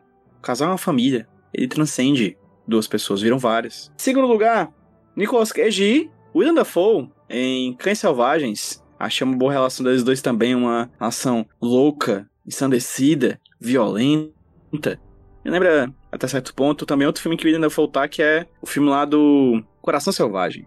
Muito selvagens, né? Cães Selvagens, Coração Selvagens, né? Muito selvagens Cara. aqui. Quase um Globo Repórter. Onde vive? E- sabe? Exatamente. Em primeiro lugar, não tem pra onde ir. Nicolas Cage e Pedrito, Pedro Pascal, em O Peso do Talento. Eles estão muito bem, cara. Você consegue perceber que o Pedro Pascal ele transcende, assim, não é só meramente um personagem. Ele tá fazendo um personagem que ele tá gostando também. Mas ele também é um fã do Nicolas Cage. Me divirto muito, muito legal. Jota, e o povo, hein? O que é que o povo diz? O O público. povo realmente está puto aqui comigo. Eu tô olhando no chat, estão. Ameaçando, hein? É, estão me ameaçando. Parece que até postou uma foto com dupla exposição na capa da Folha de São Paulo. Estão me chamando de editorial do Estadão, né? Eu vou dizer duas respostas, ó. Uma é o Nicolas Cage com, com o Sean Connery em A Rocha. E a outra que Nicolas Cage e Pedro Pascal em O Peso do Talento. É isso, cara. Isso. Não tem pra onde.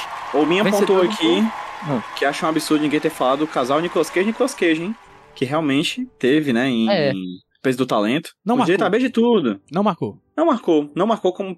É porque Nicolas Cage e Pedro Pascal orna. É, pô, pô aí, pesos Da talentos liga. são tem muitos casais, né, cara? Sim, É cara. literalmente um trisal, né? Três É, casais. poli- é um, é um filme poliamoroso. É. Origem da propriedade privada da família, já diria Engels. Frederick Eng- Engels. Vamos então, gente, ao que fez esse podcast ser criado. As boas atuações. Mentira, o que fez esse podcast ser criado foi as atuações ruins, né? Porque essa era Foi. a graça nossa Era. É. pra gente, antes da gente descobrir que o homem era bom. Sim, verdade. Fomos com piada e fomos surpreendidos, né? Isso. Mas as melhores atuações, eu vou começar. Em terceiro lugar, coloquei Um Peso do Talento. Nicolas Cage interpreta ele mesmo e ele mesmo interpretando ele mesmo. E isso é um nível de atuação que poucos atingem. É uma coisa rara de se ver e Nicolas Cage fez, porque Nicolas Cage faz tudo que é raro. Em segundo lugar, eu coloquei Senhor das Armas, porque ele, o homem tá destruindo. É uma das melhores atuações da vida dele, ali. Um dos melhores filmes dele. Em primeiro lugar, eu coloquei Adaptação, porque é um show Brasil na Copa de 2002. É só vitória, nenhuma derrota. É isso aí. E com É pagode no final. cara. E com pagode no final. Rudney. Então, JP, Hum. eu irei calar. Porque você falou tudo que eu ia falar. Porque Cravou. nosso top está igual. Idêntico. Cravou. Nenhuma, nenhuma coisa a adicionar aí, ô Rudney. Pelo amor de Deus. Eu acho que você foi perfeito, cara. Eu acho que o peso do talento, além de eu achar um exercício de atuação foda dele interpretar, não ele, mas o que as pessoas acham que ele é. Sim. E além é disso, ele interpreta. Cara, ó, ele interpreta a versão dele, que as pessoas acham que ele é, interpretando outra pessoa, que ele tá meio que tá fazendo papel de espião. Então ele tá interpretando também. Ou seja, é uma interpretação dentro de interpretação. Dentro de interpretação. E que tem mais de uma interpretação, porque ele interpreta o ego dele Mais novo. foda, man. É, é- dá um, um negócio na cabeça até de você pensar. Em segundo lugar, Senhor das Armas.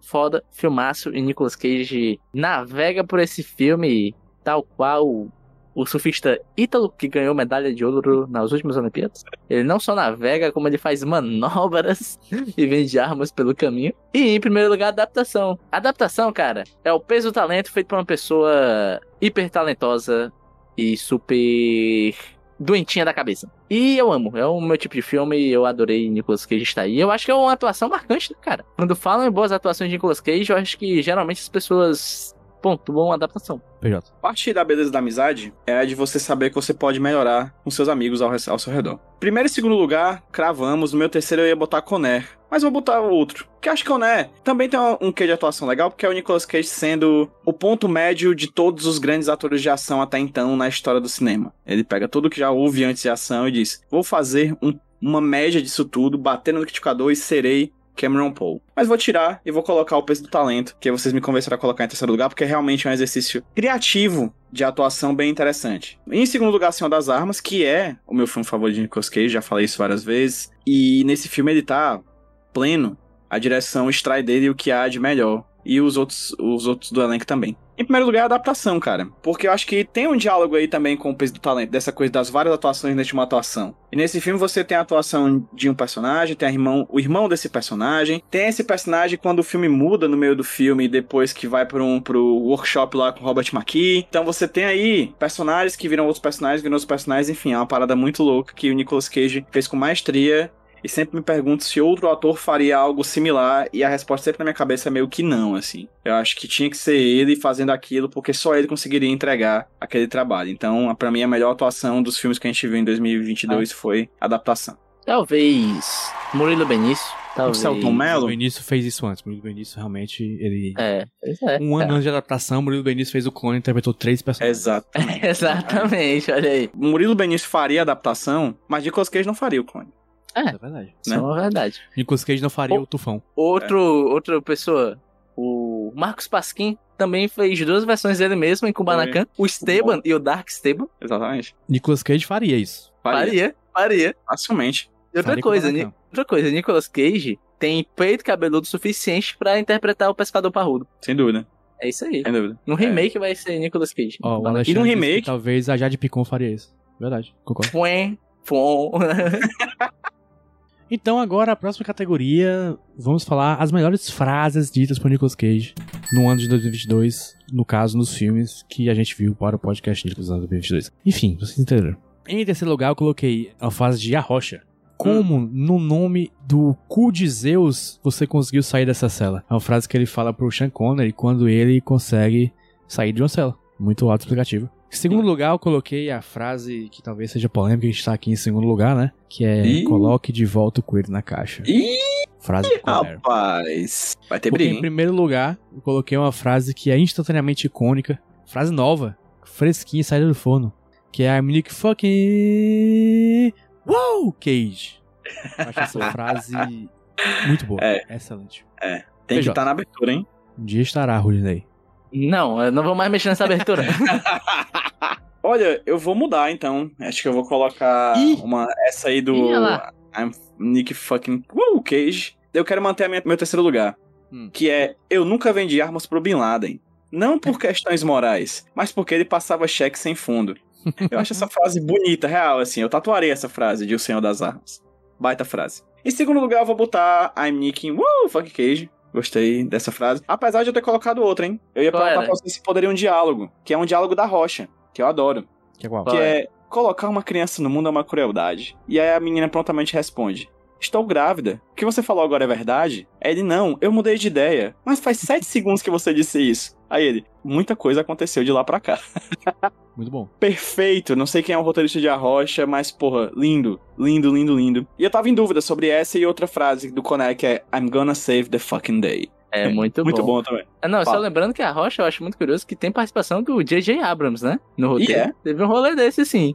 Pois tá aí. E aí, a primeira, eu vou ser clichê. Put the bunny back in the box. Eu acho. Back, back, back, back. Esse Put the Bunny Back in the Box parece a abertura de um clássico da literatura, tipo Lolita do Nabokov, sabe? Lolita, que ele faz aquele negocinho. Tipo, acho que ele brinca com a palavra, sabe? Com o falar. Eu acho que nasce clássico. Essa frase nasce clássico, entendeu? Ela poderia ter sido dita por Homero, sabe? Uma parada assim. Em latim. Rudinei. Em terceiro lugar, eu coloquei exatamente o diálogo que o PJ destacou. Você falou isso seis segundos atrás, mas aconteceu tanta coisa de lá pra cá. Eu acho isso, cara. Poesia. Poesia. É, sim. gente, Poesia. Em segundo lugar, eu quis ser hipster. Eu não coloquei a frase mais conhecida de Conner. Eu coloquei uma que eu acho tão boa quanto, que é quando Nicolas Cage está tendo um, um impasse mexicano com John Cusack. Eles estão apontando a arma um para o outro. E John Cusack fala, podemos abaixar a arma? E Nicolas Cage olha pra ele e fala, existem dois homens no mundo em que eu confio. Um deles sou eu, e o outro não é você. Meu irmão, diga lá se não é forte. De que filme é Esse filme é de 97, né? Esse aí é do Conner. Conner. É do Conner, ah, pô. Conner, tá certo, John Cusack. Eu não lembrava que John Cusack tava com É 97? Esse filme é 97, Conner, né? Ou é Acho que 99? é. Mas de 97 até hoje eu me pergunto, quem é esse outro homem, entendeu? Não, ele não fala que é outro homem, porra. Quem é esse outro homem? Seria Pedro Pascal no O que futuro? importa é que não é John O Cusack. John Cusack.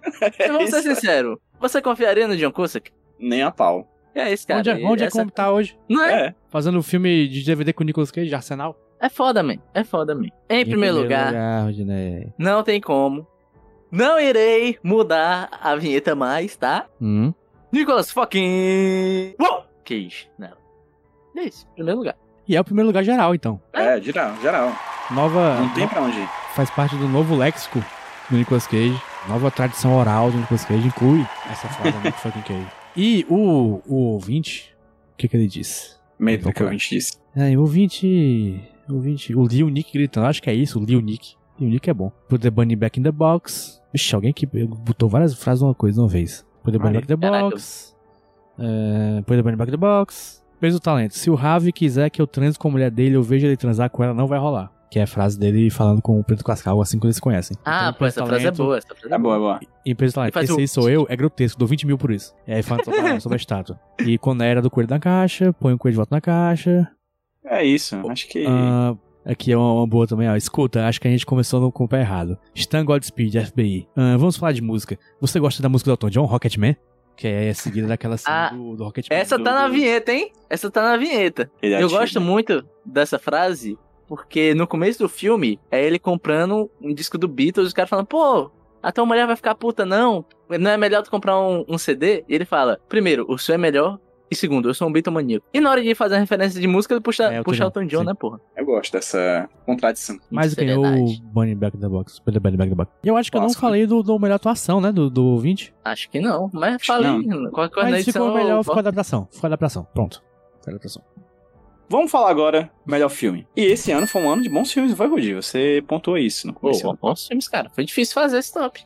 Bons filmes apareceram aqui na frente de nossos olhos, que estavam até descrédulos da possibilidade de filmes bons virem à tona nesse podcast. Mas 2022 foi um ano de bom, de uma boa safra. E dessa safra, Rudinei, de bons filmes, quais foram os que você melhor degustou? Os filmes que mais me apeteceram, que mais deixaram meu paladar cinematográfico feliz foram, em terceiro lugar, A Rocha, como o JP Ei. bem falou. Quando você pensa no que seria um bom filme de Michael Bay, seria A Rocha. Esse filme já existe. Eu acho que A Rocha deveria ser mais assistido, hein, cara? É um filmaço, um ótimo filme. Daquela duplinha dinâmica lá, sabe? Romário e Bebeto. Ronaldo Pikachu e Thiago Galhardo, não sei. De Sean Connery e Nicolas Cage me pega muito. Em segundo lugar, a gente tem Coné, que é classic, clássico. É um filmaço, é um ótimo. E pior que é um filme mesmo, assim. Às vezes a gente fala pelo meme, mas realmente é um filme mega divertido. Divertidão. E é meio assustador o tanto de coisa que acontece em um filme só, no Maconé. E em primeiro lugar, não poderia ser outro, porque JP já cantou essa pedra. Ele disse que Adaptação é um filme que é muito minha cara, e realmente é. É um tipo de filme que eu gosto, é um filme estranho, é um filme não comum, sabe? É um filme que você grava assim, você carrega ele consigo como um, filme memorável deve ser. Então pra mim é isso. Adaptação é o melhor filme que eu vi do Nicolas Cage em 2022. E mais, um dos melhores filmes que eu vi no ano de 2022. Ia lá. JP, Em terceiro lugar, coloco Conner, Rota da Fuga, um dos melhores filmes de ação já feitos em 1997. Em segundo lugar, A Rocha, é um dos melhores filmes de ação já feitos em 1996. E em primeiro lugar, Adaptação, um dos melhores filmes de adaptação já feitos em 2002. 2002. perfeito. Eu vou ser hipster no meu terceiro lugar. É um filme que ninguém colocou aqui. Que é uma pérola real, assim. Foi uma grande surpresa. Eu gostei bastante desse filme. Que é Não Chame a Polícia. Olha só. Sabe? É um filme que realmente eu não esperava que fosse tão legal, tão bom. Então, Não Chame a Polícia ficou no meu terceiro lugar. Em segundo lugar, adaptação. Adaptação que eu aceito aí o primeiro lugar e tal, porque realmente é um filme muito bacana, muito interessante. Dá muito pano pra manga pra discussão, assim. Quem quiser ver hoje ainda, vale muito a pena ver. É um filme que brinca com metalinguagem, é um filme que tem boas atuações, é um filme que tem a Meryl Streep, que já vai ver. Então, a adaptação é um baita filme. E pra mim, em primeiro lugar, o meu filme favorito da vida do Nicolas Cage, assim, que eu mais gosto, que é O Senhor das Armas. É, Já era o meu filme favorito que eu tinha visto do Nicolas Cage antes de começar a gravar o podcast Nicolas. Pig abalou essa minha certeza, mas depois de assistir Senhor das Armas, eu reconquistei a certeza. E de fato, Senhor das Armas pra mim é o meu filme favorito do Nicolas Cage e também é o filme, meu, meu filme favorito que eu assisti em 2022. Então, Quem ganhou foi a adaptação, então. É Dois primeiros lugares e um segundo lugar, a adaptação foi o nosso campeão. Uh! E o povo, JP Martins. O povo tem voz Povo. nesse podcast. Quem foi que foi qual O foi, a- o que, que a voz do povo- povo disse? O povo é muito bobo. E empatou. Em primeiro lugar? três filmes. Eita, Nossa. quais? O Peso Peso do Talento? Talento, A Rocha e a Adaptação. Ok. Ah, Acho eu três acho três, bons filmes. três bons filmes, cada um com seus motivos. O povo em 2022 só fez escolhas corretas, né, cara? É, cara. Nas decisões importantes. A única- o único povo que não fez uma decisão correta foram sete jogadores do Brasil no ataque, faltando quatro minutos pra terminar o jogo. Mas em outros quesitos, foram boas decisões. Tem uma categoria, agora faltou uma categoria na nossa, nos que nós votamos, né? Mas tem uma categoria que é exclusiva dos ouvintes, que é o melhor Yeah. episódio do podcast Nicolas 2022. Olha Eita, esse eu quero saber, hein? Que eu não devia nem ler, E... porque foi resultado comprado. Ih, Foi rapaz! marmelada aqui, né? Ih! Porque em primeiro lugar, com 40% dos votos, foi Nicolas 103 na Rota do Tráfico 2019 com o João, Caralho. a Alminha. Que absurdo. Um dos piores programas que a gente gravou na nossa história. Pior. Nossa, deu um trabalho do caralho de editar isso aí. Horrível Na esse hora de desistir aí, horrível. Mas não falo nem do, do trabalho de editar, foi do resultado mesmo. Ficou uma porcaria, que brincadeira. É. Esse programa foi muito divertido de gravar. Não, foi legal. A Ju é foda. A Ju se garante. Já, Forte já abraço, queria. Ju. Você é top. Então, para fechar a noite, porque nós estamos ao vivo à noite, mas podemos estar fechando o seu dia, a sua tarde, sua noite, o seu almoço, Sua vida. sua vida também, o seu treino de peito. Vai que você tá na academia levantando 20 quilos no supino. Podemos estar Né? fechando o seu relacionamento que, a, que sua namorada terminou com você É, porque ela não aguenta mais você ouvindo o podcast Nicolas. tem essa possibilidade sempre na sua vida. E é isso, cara. Para fechar, nós vamos falar do o pior filme. Porque a gente sabe que o ouvinte, ele gosta de ver a gente sofrer. Ele fica feliz quando a gente pega um filme de gosto, questionável para assistir. Ele gosta de ver a nossa raiva sendo externalizada no programa. Então nós vamos prestigiar esse momento do pior filme. Eu vou começar por mim. O meu terceiro lugar ficou para O Espelho. Veja bem, eu lembro que no Espelho eu fui um dos que menos odiou né? Eu acho que é um filme interessante visualmente, tal, ele é bem dirigidinho, mas né, cara, da hora ele se perde na lógica, o relacionamento dos dois personagens principais é confuso, é meio chato e é problemático. Um carro, né? Que você dirige bem direitinho em direção a uma parede. É, cara, às vezes você dirige bem, mas você não se tocou que você está dirigindo na contramão. Sim. E todas as pessoas estão assistindo você, buzinando e xingando a sua mãe de nomes indecifráveis e desejando que você, sei lá, O que tá acontecendo? vai de Zack Code, vai de arrasta pra cima. Vai de Americanas. Vai de Americanas, exatamente. Em segundo lugar, nós temos um filme que ele é ruim por um motivo principal, que eu acho que é o crime capital que qualquer filme faz na vida, que é ser chato. E esse filme pra mim é a Rota do Tráfico. Porque Que isso? Meu amigo, se você, igual a mim, tem certos problemas para dormir, assista esse filme, faça esse exercício. Melhor do que tomar, sei lá, o Zopidem, é, esse tipo de remédio. Assista esse filme. Eu não sei se o efeito colateral vai ser tão pesado quanto talvez se equipare. Em primeiro Eu- eu- lugar, desculpa, Rudy. Esse ano eu fui fazer endoscopia e colonoscopia, né? Hum. E pra eu fazer o exame sem estar acordado, eles me passaram a rota do tráfico. Aí eu não senti nada. você ficou dormente, né? E cara? meio que não sente até hoje, né? Algo se perdeu nesse exame.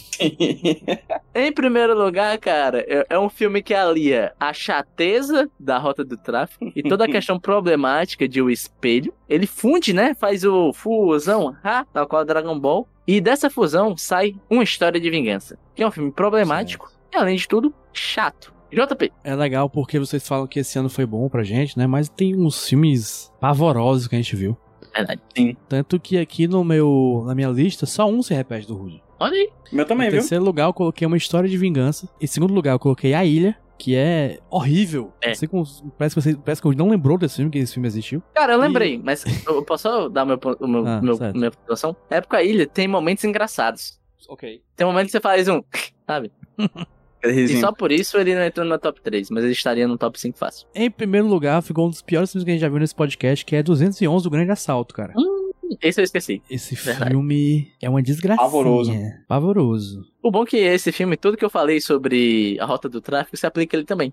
Sim. PJ Acho- Brandão, e você? Cara, não sei como é que isso vai ter desempatado, porque o meu top 3 é igual ao do Jota, só muda o primeiro e segundo lugar, porque em terceiro lugar tá a História de Vingança, terrível. Em segundo lugar, 211, O Grande Assalto. E em primeiro lugar, A Ilha. É engraçado porque, assim, os outros anos, os piores filmes que a gente tinha assistido, a gente falava, assim, com um certo... com a boca cheia, assim, que era um filme muito ruim. Acho que, não sei se é porque esses filmes não são tão ruins quanto os que a gente viu no passado, tipo Jiu-Jitsu, ou se bem que o Dinei é, é partidário da revisita, né, ao Jiu-Jitsu, assim. É, eu acho que Jiu-Jitsu é. um filme Foi que... injustiçado, né? Justamente Mas, por, por esse meu critério. É um filme que dá pra você dar o... ah, velho, risadinha de nariz. Ah, putaria, né? Aham. Mas aí eu acho que, que no nosso caso aqui nesse ano, acho que a gente já tá com couro grosso, né? Em resumo a gente meio que já se anestesiou com certas coisas. Acho que a rota do tráfico anestesiou a gente. E aí os filmes ruins foram ruins, mas não tão marcantes, talvez. Mas a ilha é ruim. E marcante. E marcou. Negativamente. Pro resto da minha vida. De forma traumática. E como a gente faz para achar um campeão nesse mar de desgraceiro? Eu acho que tu vai ter que desempatar entre A Ilha e O Grande Assalto. Volto de Minerva. Cara, eu vou de O Grande Assalto. Pronto, é isso. Não vou Beleza. nem pensar Pronto, muito, não. É isso. Porque assim, É isso. veja bem, veja bem porque ele não tá na minha lista. Porque, além de tudo, ele é tão esquecível, tão esquecível, que eu nem lembrei do quão Uhum. ruim ele é, tá ligado? É. Tá Então foda. pronto. 211, o grande assalto, foi o grande assalto desse ano. E Nos o público roubou escolheu de ver. Uma história de vingança. Olha aí. Ah, justíssimo, corretíssimo. O público não mente. final, acho que justiça foi feita e todos os filmes ruins foram contemplados aqui. É, sim, com certeza. Exatamente. Cara, foi uma É. boa gala de ouro. Foi um bom ano. Foi, cara, 2022 foi um bom ano. Podcast Nicholas. Jota, Gaiola- falando nisso, tu tem Oi. aqueles númerozinhos lá? Tu separou? Quais você quer? Eu, se você Ah, número de tenho. episódio, convidados. Foram 15 episódios, 13 filmes. Os convidados, ó, agradecer nominalmente, como sempre, né, o nosso convidado Amanda. desse ano. Milo Fox, Emília Braga, Eduardo Porto, Ju Olmo, Luísa Lima, Flávia Gazi, Jéssica Reinaldo, Catiúcio Barcelos, Karina Marque e Thiago Guimarães. Uhul, obrigado, meus amores. Mãozinha junto no Miguel Falabella. muito que bom, muito que bem, cara. Muito bom. Foi bom esse ano. É isso, gente. E pro ano de 2023 nós iremos cobrir os lançamentos, né? Tem três ou quatro aí pra esse ano, ou seja, teremos episódios. Dois confirmados. É, dois confirmados e o resto tá ali naquele limbo, sai, não sai, vem, não vem. Mas a temporada 1 do Locadora do Nicolas está aí, né? Eu- A gente planeja estar lançando em fevereiro já. Já vai ter coisa aí pra vocês escutarem. Eu tô achando bem legal, não sei os meus colegas, eu tô super animado. Eu quero. também. quando, quando sair, eu quero opiniões, fortes opiniões de ouvintes, né? Mas eu quero opiniões mentirosas. Eu quero que vocês me iludem e falem. Que Perfeito, podcast perfeito, essa é edição. Esse rapaz devia ganhar. Que tá editando aí, tá ligado? Devia ganhar vários milhões de reais. Mas sério, a gente vai lançar. Então, no final das contas, esse ano você vai ter dois podcasts. A gente vai lançar um podcast a mais pra você que tá escutando aí. Eu tô bem feliz com o que a gente tá fazendo. Tô bem animado. Rude, E eu acho que vai ser legal. Pra quem não escutou o episódio 111, o que é a locadora? A Locadora do Nicolas é o nosso podcast de cinema, onde nós falaremos de filmes avulsos a Nicolas Cage. Ele vai ter um envolvimento ali, você vai escutar, você vai notar. Mas nessa primeira temporada, sendo sincero, é uma temporada que a gente está testando, a gente tem planos de mudar e tal, né? É uma temporada que, falando enquanto Piloto. quem está produzindo, é uma temporada que a gente está tendo uma pré-produção e tá sendo legal a gente ver como tá fluindo as coisas, a gente quer testar, né? Mas é isso, a gente vai falar de filmes avulsos, filmes que a gente quiser falar e filmes que estão aí pela vida, que nós vamos escolher, cada um de nós vai trazer filmes e nós vamos falar sobre eles. O primeiro a gente já falou no último episódio Uhum. sobre qual JP? Police Story. Esse story. É exatamente, filme do Jack Chan. E ficou legal, cara. Eu acho que vai ser legal. Eu acho que você ouvinte vai curtir. Assim, se vocês quiserem dar uma spoiler massa, eu posso dizer todos. Vai, aí. vamos. Os três primeiros aí, só pra quem tá Vamos dizer escutando até agora. Tem filme que vocês nem sabem, o último filme vocês nem sabem qual é. É, Vai, o que a gente. Vamos fazer Os assim, ó. três primeiros. A gente tem. Eu vou, vou falar. Tem quatro prontos pra sair. Vamos dar esses quatro, os quatro primeiros pra galera. Pronto, os quatro Só pra primeiros. sentir o gosto. Post Já Story. já sai, já já sai. Primeiro, Vai. Polícia História, Guerra das Drogas, filme de 85 com Jack Chan. Segundo é A Lenda de Beowulf, filme do Robert Zemeckis, aquele desenho animado feio, que é tentando ser realista, mas que não é. O terceiro filme é o Frango com Ameixas, filme da Marjane Satrapi, um filme que ninguém conhece, filme francês, que o, o, o PJ tirou do cu. Exatamente lá. E em quarto lugar, o filme que o nosso amigo Felipe, do grupo dos Nicolovs, indicou, que é A Vida Marinha com Steve Zissou, filme do Wes Anderson, com o Bill Murray e grande elenco, incluindo seu Inclusive. É, E aí, o que que acontece? Estamos parados? Não. Vocês estão vendo aí que a gente tá produzindo coisa. Então, se possível, se for do seu interesse, se você gostar da ideia, chega lá no apoia.se barra. Apoia com o valor que você quiser, o valor que você puder. A partir, acho que de 5 reais você já pode apoiar. Então, ajude a gente a continuar produzindo. Não somente o podcast Nicolas, que vai ter, vai ter quatro, pelo menos três, quatro esse ano, mas também o Locadora do Nicolas, que é esse projeto paralelo, que não é sobre Nicolas Cage, mas é sobre essa arte que o Nicolas Cage tanto ama, que é o cinema. Então ajuda a gente a produzir. E se você não puder ajudar e quiser contribuir de alguma forma, segue a gente no Twitter, twitter.com.br podcastnicolas, no Instagram, instagram.com.br podcastnicolas e também no t.me barra nicolovers, o nosso grupo de ouvintes que falam de tudo menos Nicolas Cage, que aí você lá vai saber mais informações e novidades em tempo real sobre as produções aqui do podcast Nicolas, desse trio Nicolover e Nicolikers, formado por nós três aqui. Deixa eu só Ju. adicionar mais uma coisa, hoje. Adicione! É que é uma coisa que eu, eu realmente eu não tinha me ligado que existia porque eu só escutava podcast pelo Spotify no computador. Porque o Spotify rodava muito mal no meu antigo celular, mas eu tenho um celular novo. E eu descobri que você pode Não, foi, foi presente. Mas eu descobri que lá você pode avaliar o seu podcast preferido, cara. E avaliando, o Spotify tende a indicar mais esse podcast e angariar mais pessoas para o produtor. E a gente precisa de ouvintes, afinal. O sucesso vem com dinheiro no bolso. Mentira. E com, né, gente escutando. Se você curte o podcast Nicolas, vá lá, dê cinco estrelinhas e recomende para seu amiguinho. Principalmente se você não puder dar dinheiro. Se dar dinheiro é bom, mas se você indicar um amiguinho para escutar, também é bom. Eu vou até ver a nota que a gente tem aqui, ó. Nicolas. Eu vou só fazer uma coisa, porque foi prometido que se dessem os subs eu ia mostrar a gatinha, então eu vou ali pegar ela. Vai, é o tempo que eu vejo a nossa nota. Ó, a nossa, a gente... Inclusive, Ah. ô Rudy, se você achar onde indica, né? Porque eu não sei onde é que dá essa notinha, eu nunca achei. Ah, verdade. Ó, eu, eu acabei de abrir aqui, ó. Deixa eu ver. Vai focar, gente. Está focando. Está focando. Tá focando, mal ou menos. Está focando pero no mútil. A gente tem, ó, 61 avaliações, aparentemente. E a nossa nota tá 4.9. Não ajuda Olha a gente a chegar a 5. É isso. Gato, alerta de gato. Bota o microfone pra ela miar aí, ó. Faz nossa TMR Acho que não gato. sai o som dela. Aí, Saiu? Aí, aí. ela, ela miou tipo assim, ó. É um podcast gato friendly aqui, porra. Meu povo, é isso. Esse foi o nosso Galo de Ouro 2022. Que 2023 seja um ano melhor pra todos nós. Já começou muito bem em outros aspectos, em outros locais. Que Já seja. começou? Começou? Sabia não dessa aí, porra. Tô, tá sabendo não, rapaz? Posta aí, não. já começou melhor pra muita gente. Enfim, que o futuro seja bom, que os filmes sejam legais do, do podcast Nicolas, que tenha muito filme bom e muita coisa boa pra todos nós. E Beleza? ouçam a locadora. Do Nicolas. A gente para com o Nicolas. 2023 é o ano do podcast do Brasil, é o ano do Nicolas no Brasil, e o podcast Nicolas é e vai continuar sendo o melhor podcast sobre Nicolas Cage do mundo em língua lusófona. Tchau, gente! Isso aí. Tchau, tchau.